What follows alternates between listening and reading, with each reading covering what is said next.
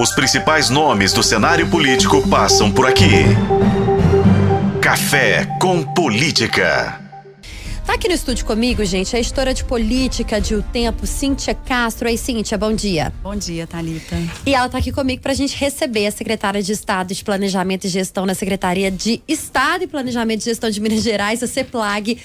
Luísa Barreto, ex-secretária, bom dia. Bom dia, Talita. Bom dia, Cíntia. É um prazer estar com vocês aqui na Rádio Super. Bom dia a todos que nos acompanham. Há um tempo a senhora já não vinha aqui, né?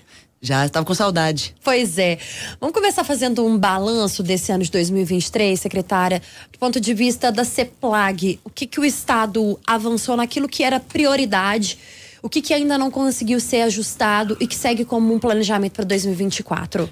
Bom, esse ano de 2023 foi um ano de muitos desafios para todos nós, mas sobretudo na CEPLAG, acho que o maior desafio foi ter recebido os serviços de trânsito, né? O antigo Detran foi incorporado à Secretaria de Planejamento e Gestão nesse ano de 2023.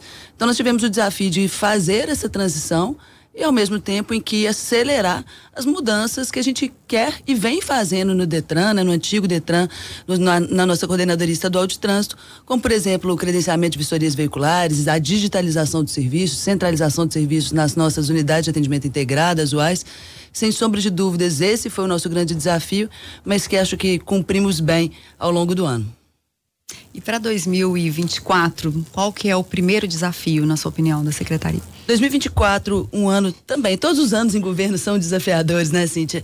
É, para 2024, nós temos ainda essa meta de continuar acelerando na digitalização dos serviços de trânsito. É, uma das nossas metas é a expansão das unidades de atendimento integrado em todo o estado. Nós iniciamos a gestão do governador Romeu Zema com 31 unidades, estamos fechando esse ano de 2024 com 45. Queremos acelerar mais esse processo para que a gente tenha os serviços prestados na ponta aos cidadãos de maneira facilitada em mais municípios né, de Minas Gerais. Temos um desafio grande, lançamos nessa semana é, o nosso Alominas, segunda edição. Então, o nosso programa para levar telefonia celular e internet para pequenos distritos. Então, em 2024, nós vamos completar a Lominas 1 com 147 distritos eh, atingidos e mais 100 distritos que se iniciam no próximo ano. Então, são muitos, muitas as atividades, muitas coisas que queremos entregar. Eh, continuamos sempre eh, com o desafio do cenário fiscal, que continua sempre delicado e exige da gente uma gestão diária das nossas contas, dos nossos gastos, mas isso é parte também da nossa atribuição diária e que a gente vai levando ali junto com a Secretaria de Fazenda. Secretária, por muito tempo a gente falava com entrevistas, já falamos com a senhora também sobre a questão da terceirização da vistoria veicular. A senhora citou esse tema e eu queria abordar alguns pontos. A gente tem recebido, recebemos ontem alguns vídeos, uh, algumas reclamações de ouvintes e. É, despachantes, pessoas que, né, empresários que estão começando a atuar depois de algum tempo é, finalmente a vistoria começou a ser terceirizada no Estado, né? Na semana passada, no dia 15, como havia sido prometido pelo governo na última conversa e na última posição oficial do governo. Mas algumas reclamações. Eu vou pontuar algumas aqui, que acho que é importante a gente tirar também essa dúvida, porque depois de tanto tempo, há, enfim, esse serviço sendo terceirizado mas essas dúvidas elas estão surgindo. A primeira, em relação à integração dos laudos e a falhas que o, que o sistema do Prodente tem apresentado nesses dias. É, é algo que está sendo olhado pelo governo de fato como uma tentativa de, uh, de ajustar esses pontos que precisam ser ajustados. A segunda é em relação ao valor da taxa de credenciamento, que ainda se encontra no valor antigo, no valor cheio, na verdade, né? Em alguns casos, aqueles 246 reais, sendo que passa agora nesse valor de 130 e 96. A, ainda com alguns Detrans recebendo essa vistoria veicular. Bom, vamos lá, Thalita. As questões de sistema é, efetivamente foram é, bastante complexas ao longo do ano. Inclusive, foi por questões tecnológicas e de sistemas que nós só conseguimos liberar esse serviço em dezembro. A gente veio tentando ajustar isso ao longo do ano, fizemos um primeiro teste é, no município de Divinópolis. Vimos que as coisas não estavam perfeitas, mas que se a gente não começasse a rodar em todo o estado, a gente também não conseguiria é, ajustar, porque é um serviço novo, é uma forma diferente de prestar o serviço, e a gente tem que ir vendo alguns erros, alguns problemas acontecerem na prática para que a gente consiga fazer esses ajustes. E tomamos a decisão, que eu acredito foi acertada, de liberar o serviço para que a gente consiga. São ajustes pequenos, ajustes sistemáticos, que tem que acontecer, é, mas que vão acontecer agora de forma mais natural. com relação ao serviço continuar sendo prestado é, pelo Detran, né, pela Polícia Civil, na verdade, na Ciretrans, onde não temos credenciados. Bom, um dos objetivos do, do, credenciamento de vistoriadores foi justamente a gente expandir o serviço no Estado, para além de melhorar a qualidade do serviço que é prestado ao cidadão, a gente conseguir expandir o serviço em todo o Estado, tornar ele mais capilarizado pelos nossos municípios, em, em nossos municípios. E, enfim, não tem como a gente começar a fechar serviço onde ele já é prestado. Isso é algo que não, nós não consideramos. O que nós queremos é que mais empresas venham a se credenciar e tenham o serviço também é, terceirizado, privatizado nesses locais, porque nós não temos dúvida que o serviço prestado por essas empresas é melhor do que o serviço que o Estado prestava. Agora, a gente não pode deixar as pessoas desassistidas nos municípios onde ainda não temos empresas credenciadas. A nossa expectativa é que mais empresas se credenciem para que o Estado efetivamente saia dessa atividade.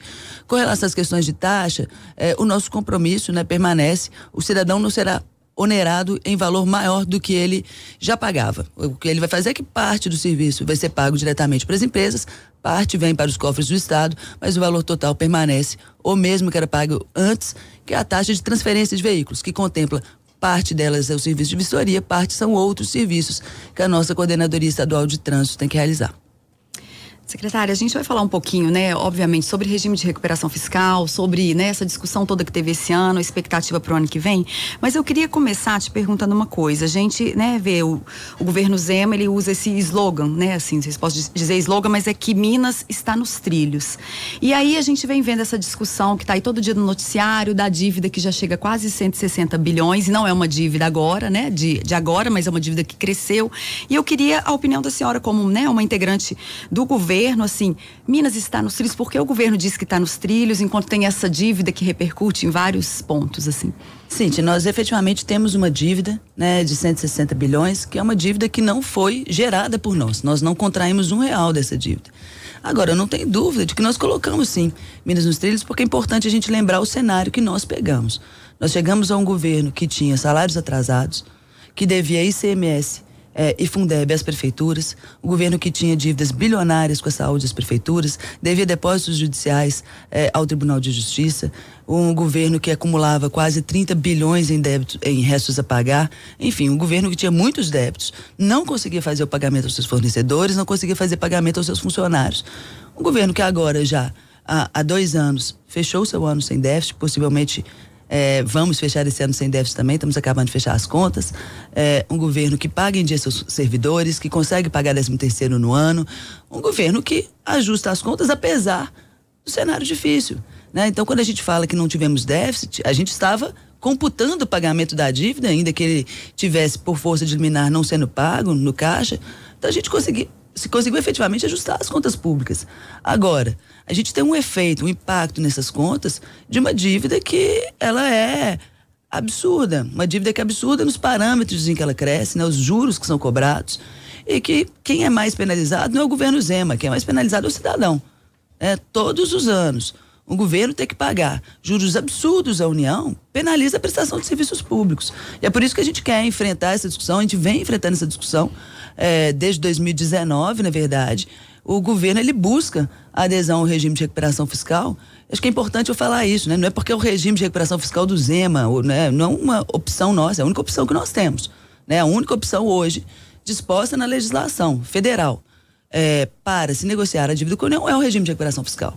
E nós não temos dúvida que a gente precisa negociar quando a gente fala que no próximo ano, né, caso não tivéssemos tido a liminar pelo STF, que prorrogou até março essa decisão, mas se no próximo ano não aderidos ao regime de recuperação fiscal teríamos uma despesa a mais de 14 bilhões de reais, isso corresponde a um ano e meio de todos os gastos de saúde do Estado. Não tem como eu fazer um pagamento que soma mais que três folhas adicional no governo do Estado sem prejudicar a prestação de serviço público ao cidadão. Então essa discussão tem que ser realmente enfrentada porque o volume de dívida que é devido pelo governo de Minas, que foi contraído em gestões anteriores, não foi contraído por nós, mas que tem que ser pago na, após ano, ele infelizmente ele inviabiliza que se tenha caixa, dinheiro em conta para colocar nas coisas que as pessoas mais precisam. As pessoas não vivem de dívida, as pessoas elas precisam que o governo preste saúde de qualidade, educação de qualidade, que faça um estado cada dia mais seguro. Secretária, nesse momento que nós estamos conversando aqui, a gente começa a receber, acredito que a Cintia deve ter recebido aí também já no WhatsApp, oficialmente um vídeo do governador Romeu Zema com a senhora e com o ex-deputado Lucas Gonzalez confirmando o seu nome, encabeçando a chapa para a Prefeitura de Belo Horizonte e também o nome de Lucas Gonzalez como um vice da senhora na corrida para a PBH em 2024. E acho claro que não tem como a gente não falar sobre isso. A senhora já foi candidata, já tentou uh, aí, né, de alguma forma politizar, mesmo que fazendo parte de um governo e sendo secretária, mas oficialmente agora com o governador Romeu Zema e o Partido Novo. Lembrando que ontem nós recebemos Christopher Laguna, presidente do Partido Novo em Minas, e ele já adiantava pra gente, dizer, olha, a Luísa é um nome, um nome que nós temos prioridade, o Novo vai encabeçar chapa e o nome vai ter uma chapa própria confirmado aquilo que ele tinha dito, repito, com esse vídeo que começa a circular neste momento, até brinquei aqui que foi no momento oportuno, né? No momento que a senhora está ao vivo com a gente aqui uh, na FM O Tempo. Eu queria falar sobre isso, como que chega essa expectativa do novo para a Prefeitura de Belo Horizonte, já te perguntando nesse cenário da direita em BH. Quando a gente tem um nome colocado pelo PL e agora que a gente tem uma chapa colocada pelo Partido Novo, como que a direita vai se organizar na Prefeitura de Belo Horizonte? Bom, Thalita, muito importante falar que a gente coloca, né, é, nossos nomes na disputa, meu e do Lucas, acreditando que temos um projeto para uma Belo Horizonte que precisa melhorar, né? Uma cidade que está há muitos anos, eu falo piorando pouco a pouco, é, que precisa de respirar novos ares, precisa de alguém que consiga efetivamente entregar melhorias que os Belo Horizontinos merecem, os Belo Horizontinos precisam, que tem capacidade de gestão, capacidade de entrega. Agora, é, e eu acredito efetivamente que essas respostas vêm do campo liberal, né, vêm do campo da direita. E a gente está aberto ao diálogo, temos muito a dialogar. As eleições são em outubro do ano que vem. Acredito que há sempre campo para construção, para caminharmos em conjunto em torno de propostas que sejam boas para Belo Horizonte. Nós não temos dúvida de que temos um caminho, né? É, queremos trazer para Belo Horizonte o que o governador Zema vem fazendo muito bem em Minas Gerais que a gente tem ajudado ele, tanto eu à frente da Secretaria de Planejamento e Gestão, quanto o Lucas, que está conosco agora no governo, mas contribuiu por quatro anos também no Congresso Nacional, é, trazer um pouco da nossa visão de um governo que gasta pouco com ele mesmo, que busca entregar mais para as pessoas, que consegue efetivamente ter entregas de redução de burocracia, é, de um governo que avança, que gera emprego, que traz mais renda para os seus cidadãos. A senhora concorreu já à eleição à prefeitura para um outro partido. Eu queria saber assim, o que que o Partido Novo traz de novo, né, na sua proposta? O que que se difere da proposta anterior e o que que, né, que a senhora pretende nessa proposta agora? Cíntia, é, é uma ótima pergunta. Eu sempre fui uma pessoa que tive uma identificação muito forte com o Partido Novo. Estive, né, disputei as eleições de 2020 pelo PSDB, um partido no qual estive também por algum tempo, mas sempre transitei no campo liberal, no campo mais à direita. E o Partido Novo ele entrega uma visão de um governo, né, de governos que sejam mais leves, menos burocráticos, de governos que efetivamente é, busquem fazer aquilo que as pessoas esperam, que olhar menos para política mais mesquinha e olhar mais para as entregas que os cidadãos demandam da sociedade. A gente tem que ter muita consciência dos governos, a gente tem que ter muita consciência de que as pessoas né? Elas têm expectativas, elas têm expectativas de verem os serviços públicos melhorados. E essa, melhoria dos serviços públicos, ela vem necessariamente a partir de visões claras de gestão, de capacidade de entrega, e o novo ele preza muito por uma gestão mais profissional, uma gestão que traga as melhores pessoas para ocupar os cargos. Eu falo que o fato de eu estar no governo mostra isso muito, né? Quando eu cheguei ao governo em 2019, eu tinha trabalhado na campanha do então senador à época, Antônio Anastasia, hoje ministro, e o governo me recebeu de braços abertos porque acreditava na minha capacidade técnica. Não era uma indicação política, é, não era a composição de grupo. Então o Partido Novo ele traz isso para a política. A certeza de que boas pessoas vão ter espaço, boas propostas vão ser trazidas não só à consideração, mas à prática, e que nós vamos ter pessoas ocupando os cargos com capacidade para entregar aquilo que os governos propõem. Agora, uh, secretária, uh, pensando em Belo Horizonte, o que, que o Partido Novo enxerga hoje que é, é talvez o calcanhar de Aquiles da prefeitura de BH, da cidade de Belo Horizonte. O que, que o governo FUAD não conseguiu fazer e que o novo tem como prioridade para tentar mudar numa eventual eleição? Talita, é, Belo Horizonte tem vários problemas, né? Como eu coloquei, é uma cidade que infelizmente vem piorando ano após ano. É uma cidade que a gente vai vendo ela não melhora, mas mais do que isso ela piora. Agora, para mim, dois problemas são os mais críticos: é falar de transporte público, mobilidade urbana e falar de saúde. Quando a gente pensa é, na mobilidade urbana, infelizmente, nosso transporte público ele deixa a desejar em qualidade, ele deixa a desejar em relação aos seus trajetos, aos seus modais, né? A gente está tratando ainda só é, dos ônibus muito mal cuidados. O sonho do Belo Horizontino é ter outros modais é, que precisam ser discutidos. E a próxima pessoa que sentar na cadeira da prefeitura, ela tem uma responsabilidade gigantesca.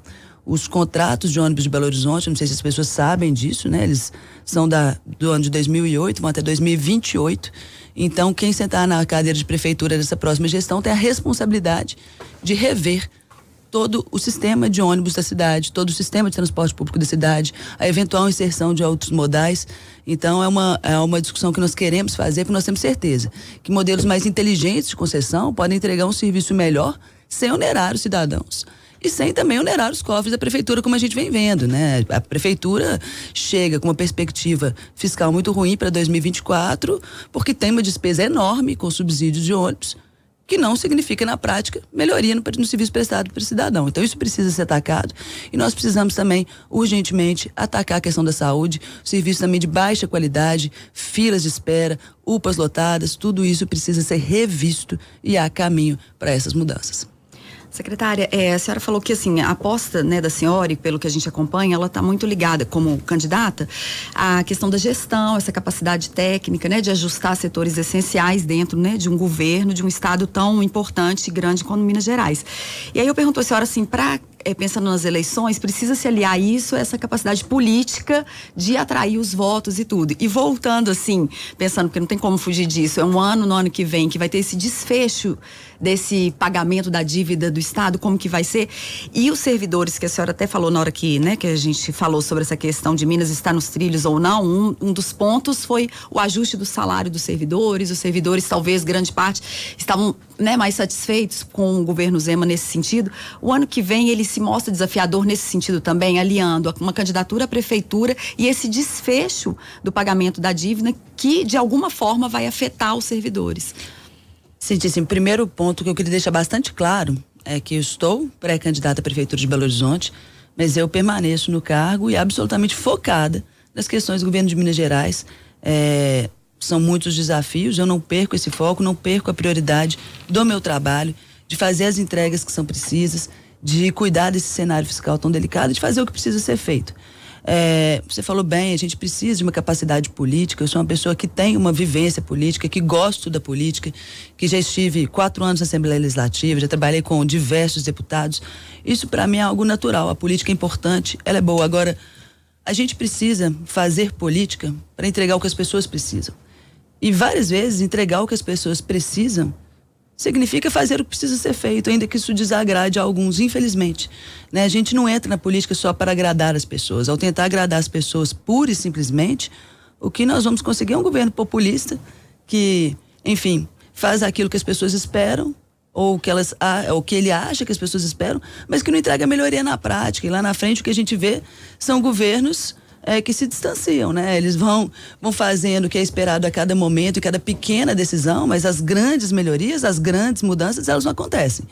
O processo de fazer o que precisa ser feito, ele requer muita coragem, ele requer várias vezes enfrentar é, alguns interesses, algumas vontades que várias vezes são legítimas, são importantes, mas elas não conseguem é, ter espaço. Quando a gente fala da questão do servidor, esse ano nós queríamos ser dada a recomposição salarial, mas não tinha caixa era, seria muito mais fácil para a gente, muito mais popular, fazer algo irresponsável. Agora, se eu concedo uma recomposição que eu não tenho condições de caixa de fazer, e no ano seguinte eu começo a atrasar salários, isso não é bom para ninguém.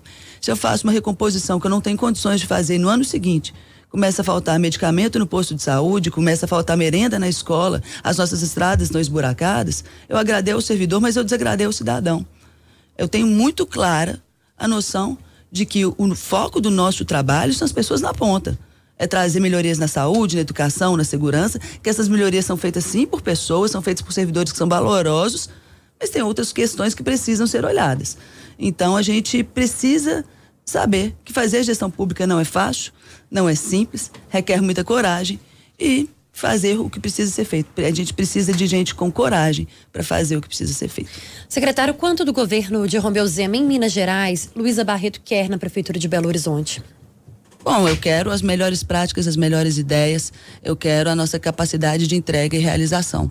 Eu tenho o nosso governador Romeu Zema, ele é uma inspiração para todos nós, porque ele é um grande gestor, um gestor que consegue ver as várias nuances, consegue escutar as pessoas, entender aquilo que é requerido, faz uma gestão, é, para mim, brilhante, junto com o nosso vice-governador Matheus Simões. E o que a gente quer trazer é essa lógica de um governo que, primeiro, não fica só no gabinete, essa é uma grande diferença do nosso governador Romeu Zema, ele roda todo o Estado, e eu não acredito em governo só de gabinete, um governo que escuta, dialoga e entrega.